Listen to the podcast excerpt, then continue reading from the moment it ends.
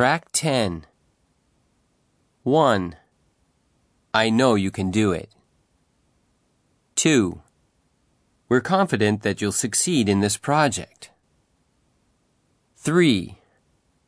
For someone of your ability, this will be a piece of cake. 4. We're open to any ideas you have. 5. You're the only one we could ask to do this job. 6. We're asking a lot of you, but you'll be rewarded for your time. 7. We hope you can become a member of our team.